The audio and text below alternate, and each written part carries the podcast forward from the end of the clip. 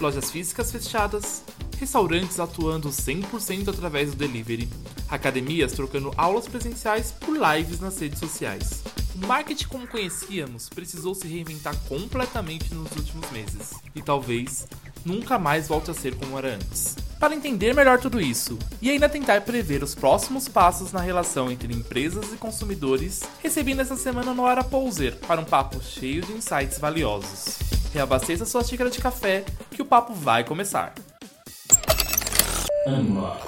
Oi pessoal, sejam bem-vindos a mais um material nosso sobre como sobreviver à crise.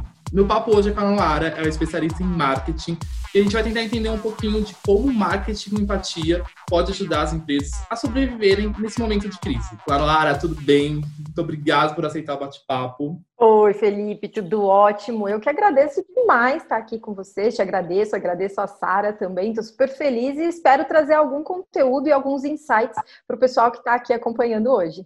Com certeza. Clara, eu vou pedir para você começar se apresentando, então. Não vou tentar te introduzir, vou pedir para você me contar um pouquinho de quem é a Noara, o que ela faz, quais são suas experiências, enfim, conta para quem não te conhece e está chegando agora, quem é você? Legal. Bom, hoje eu sou especialista em atendimento, marketing e vendas, e eu gosto muito de ressaltar o atendimento, porque eu acho que é um, um dos papéis fundamentais, tanto da área de marketing como da área comercial, é ter um atendimento de qualidade e não contar só com o que as pessoas acham que é um bom atendimento. Atendimento não é ser bonzinho, atendimento é né, se comunicar com a pessoa focando em um resultado, não necessariamente financeiro, mas um resultado maior. E eu me especializei nessas áreas, mas eu comecei minha carreira como professora de inglês, depois eu virei atleta de karatê, fiz educação física, olha isso, não tem nada a ver. Né? Idas e vindas, e dentro do mercado fitness foi onde eu descobri que eu gostava de algo mais, que era a área de comunicação. Aí eu fui estudar fora, aí eu fiz MBA, fiz pós-graduação e comecei a entender como o marketing transforma a vida das pessoas e como a gente consegue ter alto resultado em vendas, mas cuidando das pessoas, tendo a comunicação empática, conseguindo transmitir, sabe aquela coisa de pessoa para pessoa e não empresa pessoa? Isso é um dos paradigmas que eu quero muito quebrar, assim, nos mercados. Hoje eu atuo com consultoria nessas áreas e também sou head de operações da Fitness Digital, uma empresa de marketing e comunicação especializada no mercado fitness. Então hoje são esses os meus desafios. Nossa, que massa! É, é legal que você engloba muito do, de tudo que a gente fala aqui, o nosso podcast e nossos conteúdos, na verdade, são voltados para essas três pirâmides também. Então, acho que o papo vai ser mega legal e cheio de conteúdo. É, entender um pouquinho, uma, das coisas mais legais que eu achei de, de, do seu perfil e conhecendo um pouquinho do seu trabalho é sobre em relação a você estar no mercado fitness durante a pandemia. É, eu acho que, que a área de marketing foi uma área que precisou se reinventar muito rapidamente durante a pandemia, porque a gente já tinha vários processos desenhados, várias estruturas. Acho que a, a área de marketing é uma área onde é muito bem estruturada e de uma hora para outra tudo parou de fazer muito sentido. Assim, tudo que a gente tinha já programado é uma área que geralmente está vários passos à frente, né? O que a gente está lançando agora, o que a gente está falando agora, a gente já planejou alguns meses antes. E de uma hora para outra a gente precisou quebrar tudo que a gente tinha de certeza e reconstruir várias outras coisas de acordo com as questões que iam aparecendo. Como é que foi para você esse momento, assim? Que tipo de questões você já tinha? Que tipo de projetos você precisou reorganizar? É, o que antes dava certo, você logo de cara falou, olha, não vai dar certo, vou precisar refazer. Enfim, como é que foi esse momento para você e para as empresas? Que você... Todos, né? Todos os projetos tiveram que ser revisados. Assim, para ser bem sincera, quando tudo isso aconteceu, é, rolou uma paralisia, sabe? Eu fiquei uhum. completamente paralisada, assim, um, dois dias, sem saber o que fazer, porque você, de repente, as coisas acontecem e do absolutamente nada você não pode sair na rua. Uhum. Então foi algo que, assim, eu não esperava, o time não esperava, os clientes não esperavam. Então foi um momento assim, calma, respira, e vamos olhar para tudo que acontecia. Se você uhum. pensar mais especificamente sobre o mercado fitness, a entrega da maioria desse segmento é feita de forma presencial, é uma prestação de serviços de forma presencial. Com as pessoas não podendo ir até a academia, como que você consegue estruturar uma ação de marketing com foco em experiência daquela uhum. primeira aula experimental que tem que ser a melhor aula do mundo daquela pessoa? Não existe. Uma das coisas que a gente precisou rever é conseguir ajustar para os clientes desse segmento uma forma deles conseguirem entender que era possível adaptar para o ambiente online uhum. e oferecer talvez não a experiência com todo o glamour, o glamour que existe quando é presencial, mas uhum. que o acompanhamento online e, e, esse olho no olho, via essas ferramentas que a gente consegue utilizar, eles precisariam ser incorporados para que eles conseguissem manter o contato com o aluno. Independente se o aluno ia renovar, se vai ter que estender o plano ou não dele mais para frente quando abrir, mas a questão é que tiveram que reinventar esses processos. Então, uhum. ao invés da gente trabalhar, por exemplo, com um fluxo é, de marketing, um funil de vendas focado em free pass, experiência na academia, a uhum. gente praticamente adaptou o mesmíssimo funil focando no, numa, numa interação online. E uhum. deu muito resultado, e isso foi legal. Mas não foi fácil quebrar o paradigma para fazer isso funcionar, viu? Imagino. Hoje vocês conseguiram adaptar todas as frentes da parte de fitness? Tem opções online? Como é que foi isso? E como é que foi para os clientes terem também esse feedback, assim? É, porque eu imagino que muitas pessoas, tudo bem, o foco principal era fazer exercícios, mas querendo ou não, também existe a experiência da academia, né? Onde você já vai, você já conhece as pessoas, onde é o momento. Como é que foi também para os alunos se adaptarem durante esse processo? Para os alunos também acabou ficando uma coisa muito surreal. De repente começou a explodir live. Você abre seu Instagram às 19 horas, tem live de tudo quanto é coisa na vida. E no mercado de academias não foi diferente. Então, aconteceram várias mudanças com o cliente final. Então, uhum. ele estava no Instagram dele, ele via não só a sua live da sua academia, ele via de várias academias e escolhia. Uhum. E aí veio uma chuva de live e muita coisa meio sem estrutura, os uhum. professores absolutamente desacostumados com esse ambiente digital, que é uma das coisas que eu defendo muito dentro desse segmento e dos outros, que é você precisa é, fazer a transformação digital, você precisa usar o mundo digital a seu favor, é, precisa uhum. se adaptar a isso. Então, nesse começo foi tudo muito difícil. E aí, qual foi? E aí rolou uma sacada legal. que a gente entendeu? Que não adianta dar aula lá no Instagram porque você não cria engajamento, a pessoa está passando, então isso aí não funciona muito bem. O que a gente fez foi adaptar um modelo que chama Academia Online. A gente disponibilizou uma plataforma para as academias colocarem as aulas online dentro dessa plataforma e oferecer de forma segmentada essa aula para os alunos dela. Então uhum. começou a fazer mais sentido, mais engajamento, porque era aula da academia para o aluno em uma plataforma bem estruturada para atender esse, essa demanda que vinha. E isso foi uma coisa muito legal. O que também foi legal e aconteceu no Zoom. O Zoom também uhum. foi uma ferramenta uhum. que as, é, as academias continuaram o contato com o cliente final. Assim, mas, assim, inevitavelmente houve muita perda no meio do caminho, muita gente é, parou de fazer exercício. Eu não sei se você sabe, mas não é fácil levar o povo para fazer, fazer exercício físico em academia, viu? Não, imagino. Não, 4% da população pratica atividade física de forma é, recorrente, uhum. que não é só um futebol de final de semana. Então é muito difícil fazer isso. E ainda, sabe, estimulando ficar em casa, foi algo que mudou. Porém, como os ministérios têm falado o quanto a atividade física é importante, o quanto a gente precisa criar momentos, cuidar da saúde, é, criar momentos onde você se preocupe com o seu corpo, ajudou muito. Porque hum, a busca legal. por exercício em casa aumentou. Então, de certa forma, eu acredito que vai haver uma mudança aí. A gente fala mais para o final sobre isso. Legal. Você acha que, que essa mudança é, para as empresas, achei muito legal a parte que você falou que você já vem batendo nessa tecla. A gente que trabalha com marketing digital, a gente já tinha falado. eu avisei. É o Instagram falando, eu avisei, veio falando disso há anos com todo mundo. Quem não se preparou teve que mudar. É, eu vi uma pesquisa recentemente falando que, que com a pandemia diminuiu em cinco anos é, o avanço digital. Na verdade, a gente avançou em cinco anos a questão digital. Então, acho que foi super legal também que obrigou algumas empresas, principalmente alguns segmentos, a pensarem também no digital. E querendo ou não, acho que existe muitas pessoas, é, pode ser até uma porta aberta agora nesse momento, que existe muitas pessoas também que não gostam do ambiente da academia, que de repente não curtem para lá, não gostam de se deslocar e para. Eu sou uma pessoa que confesso que eu odeio, odeio se, se, uma coisa que me mata nessa vida alguém pedir para revezar equipamento comigo.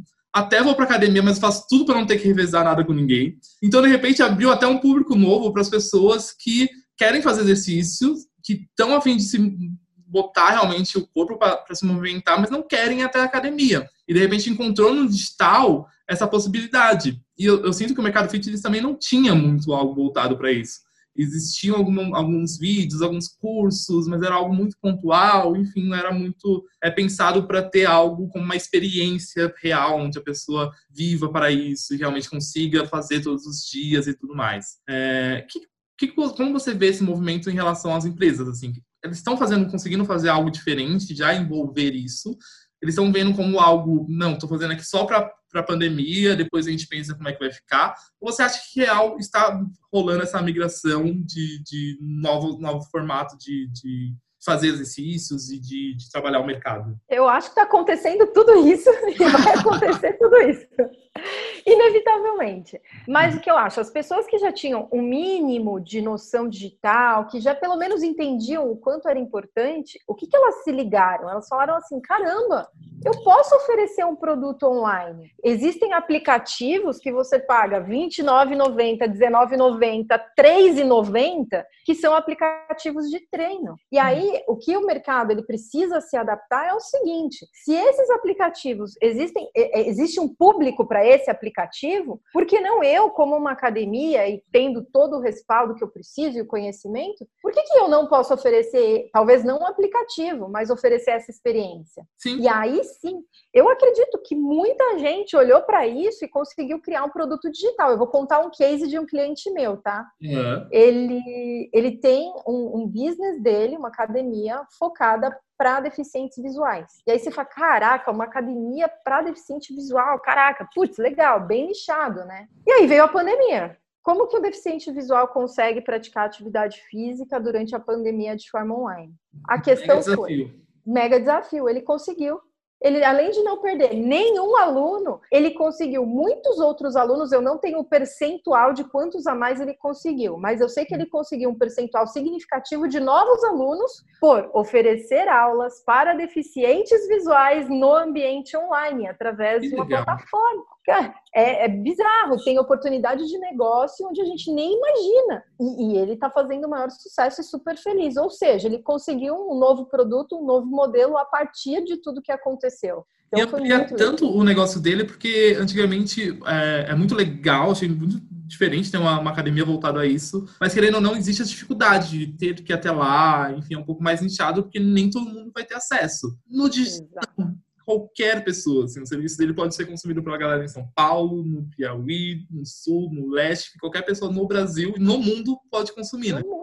Exato. Então, do nicho que era assim, exatamente. Super dificuldade, vai e volta, se locomover, e aí, de repente, ele conseguiu entender que ampliando ele conseguiria ter muito mais alunos, dito e feito. Olha que legal. É aí que a gente encontra as oportunidades. Quantos professores são especializados em deficientes visuais? Imagina o tipo de aula que ele oferece para pessoas que têm essa falta de. É, tem uma deficiência. Então, é muito legal o projeto dele. Até um exemplo, né, agora nessa crise, que dá sim para se reinventar independente do segmento que você atue. É, outro ponto que você mencionou em relação às lives, que eu acho muito legal, é a gente fora o podcast, a gente também tem uma news semanal, onde a gente é, trabalha alguns conteúdos e tudo mais. E há umas duas semanas a gente falou um pouquinho sobre relacionamento. É, porque eu acho que não é o momento da gente falar de vendas, né? É, por exemplo, Instagram, antigamente, eu vejo muito das marcas é, desse mercado, né, o fitness principalmente, é, trabalhava muito em vendas, em plano, vem aqui conhecer seu plano e tudo mais. Alguns ainda trabalhavam um pouquinho mais de conteúdo, mas acho que nada tão aprofundado. E de repente eu vejo marcas fazendo cronograma de live. Assim, de manhã vai ter a da Zumba, daí a da tarde vai ter da aula de funcional e depois não sei o quê. Existe um cronograma já, e querendo ou não, quero um, um serviço que era dela, onde as pessoas procuravam por esse serviço, pagavam por esses serviços, querendo ou não, agora está sendo disponibilizado gratuitamente em formato live, para realmente criar esse relacionamento. Como é que você vê esse movimento? É real, as empresas partiram para isso? Houve diminu essa diminuição? Ou não? Eles estão conseguindo agora encontrar um, um novo um meio do caminho entre o que é oferecido para atrair e depois conseguir já fazer alguma venda? Está congelada a venda 100% para depois a gente pensar nisso? Enfim, como é que estamos em relação a isso? Assim, de que maneira as empresas estão é, trabalhando essa questão da venda e do relacionamento neste momento? Eu acho que dá para fazer as duas coisas. Um dos paradigmas que eu gosto muito de quebrar, assim, venda não é algo negativo. Venda uhum. é a gente conseguir viabilizar algo para alguém. Então isso precisa ser positivo. O que eu acho que mudou a forma de fazer essas vendas. E isso eu digo sobre qualquer empresa. Não adianta mais você criar um senso de urgência ou usar um gatilho muito específico de promoção exclusivamente para vender. Hum. Da mesma forma, como quando a gente fala ah, dar aulas online se não é o business daquela academia, daquele segmento, daquele nicho. O que, que eu prefiro, tá? E essa é uma opinião muito, muito, muito pessoal. Uhum. Ao invés de você tentar levar para a pessoa aquilo que ela teria no seu ambiente presencial, por que não fazer isso de forma adaptada? Vou te dar um exemplo. Ah, dança é legal, todo mundo gosta de zumba, dança é divertido, é bacana e tal. Isso todo mundo já sabe. Agora, uhum. qual é o aspecto que as pessoas não sabem sobre isso? Por exemplo, o que isso muda no seu corpo? Qual o tempo que você precisa para se adaptar? O que você vai fazer melhor depois que você participar desses momentos, dessa atividade? Sabe aquela, aquela linha que existe entre produzir o conteúdo, fazer com que a pessoa entenda e trazer uma pílula para ela sentir aquilo na, na vida dela, assim? Uhum. Então, eu acho que isso é algo que precisa ser feito. E a partir daí, a venda ela ocorre de forma natural. Muita gente perguntando: ah, e aí, ah, legal, gostei da aula de dança, gostei dessa aula. Tem como eu fazer uma aula e também ter um acompanhamento de algum coach para me ajudar nessa questão de saúde? Que às vezes você não quer um médico, você não quer um professor, você quer alguém como se fosse um conselheiro. Olha, um novo mercado que surge aí no meio do caminho, sabe? Então, assim, eu acho que vender sim, o gatilho que usa para vendas é que ele precisa ser ajustado para trabalhar com a proximidade com a pessoa e não com a venda visando dinheiro, lucro só, sabe? É, uhum. na verdade, é o que a gente deveria fazer desde sempre, Sim. né? Neste ponto, a epidemia só serviu para realmente mostrar o que já era para estar sendo feito. Exato. Sim, é isso mesmo. Ah, é legal. Você mencionou um pouquinho sobre o consumidor, né? E como a gente tem que tratar e realmente mudar essa questão de, de, da forma como a gente aborda e tudo mais. Eu sinto que tem sido uma preocupação muito grande das marcas também em relação a isso nesse momento. Por quê? Eu acho que a gente está vivendo um momento onde está todo mundo meio que bugado de alguma maneira. É, algumas pessoas se afetaram mais porque de repente tem algum parente próximo, é, ou enfim, tem uma preocupação maior nesse sentido. Mas de qualquer maneira, qualquer pessoa no mundo hoje mudou a forma como ela se, se relacionava, como é que era a rotina dela, dela, como é que era o dia a dia. Eu estava brincando, conversando com um amigo meu, que eu acho que a grande questão dessa pandemia e de, dessa questão de influenciar as pessoas é que eu sei que eu, a Beyoncé, a Ivete Zangalo e, sei lá, o Obama, estamos todo mundo no mesmo momento de vida. Eu acho que talvez nunca na humanidade a gente passou por algo parecido. Né? É, e com isso também acho que as marcas têm trabalhado muito sobre como realmente abordar as pessoas nesse momento. Então, como falar, propaganda, isso que você estava mencionando sobre é, mudar a questão da forma como você fala, a forma como você vende e tudo mais.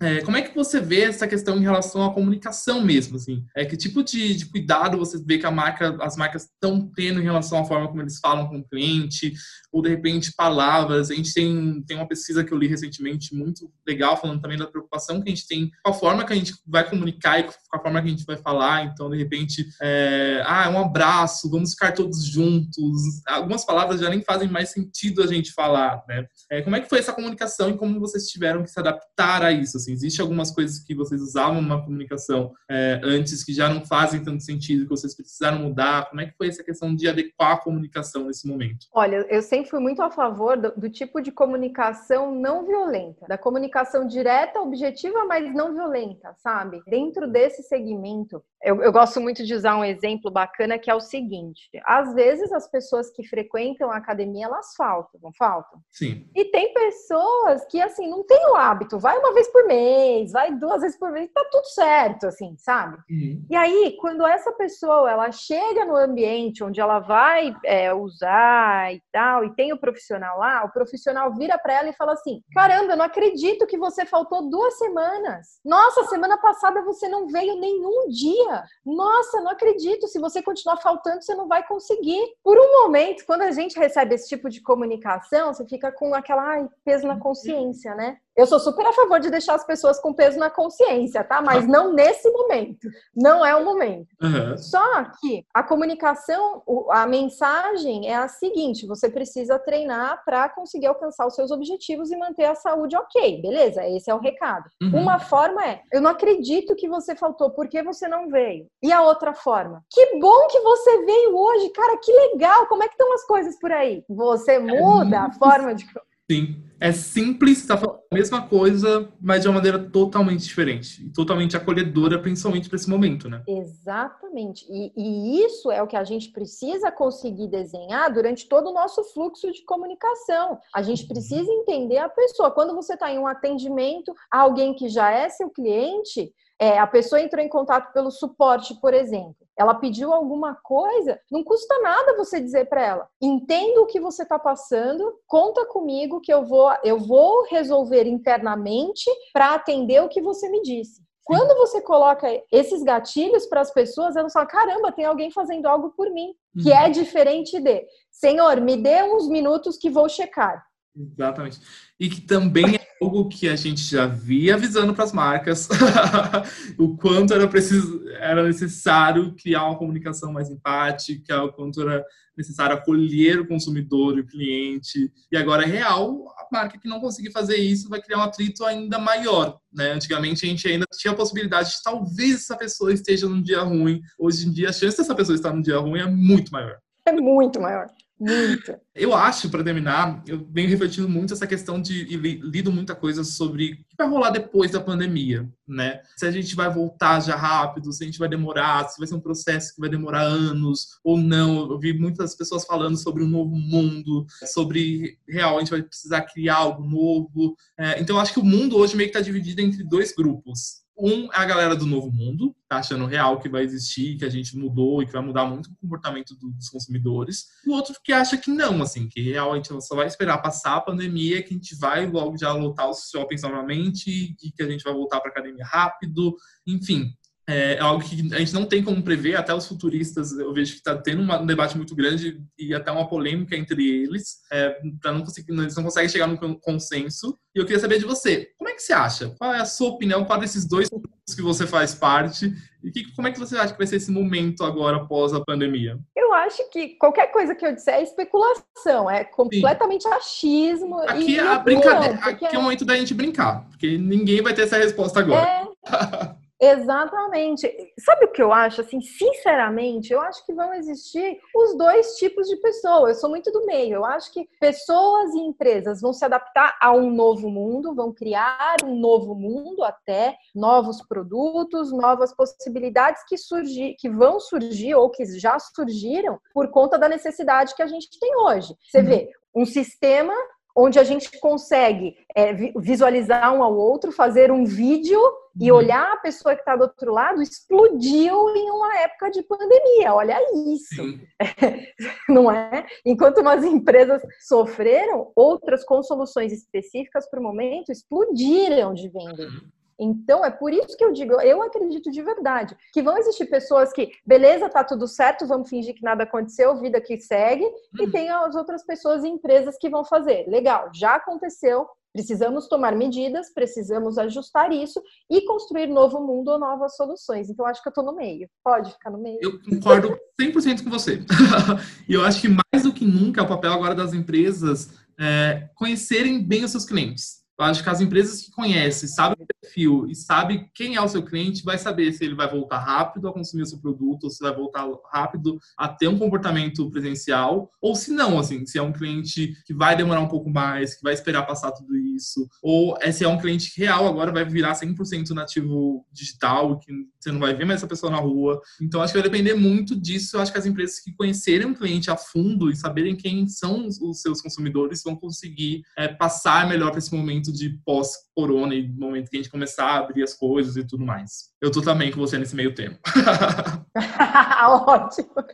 Acredito muito que é bem isso mesmo. Boa.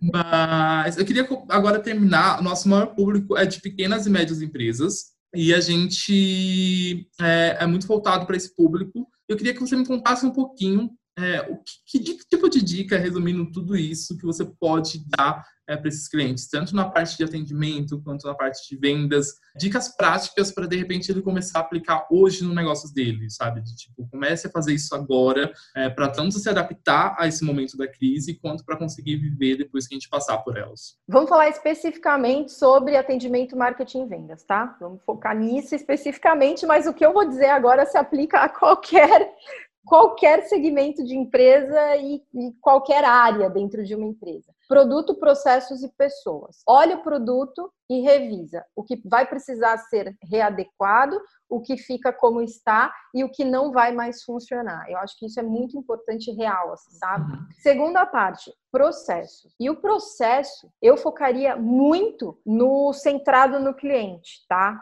Que é um, olhar para o cliente e como você está abordando, pensando nos pontos de contato que o cliente tem com a sua empresa, como que está o uhum. playbook? Como é que está o playbook de atendimento? Será que está uhum. legal? Como é que, que, que recursos que você está usando para esse tipo de atendimento, seja de marketing, seja de vendas, seja receptivo, hum. não importa. Avalia se o processo está de acordo. Ai, pelo amor de Deus, Quem não tiver corre para montar agora um playbook. agora.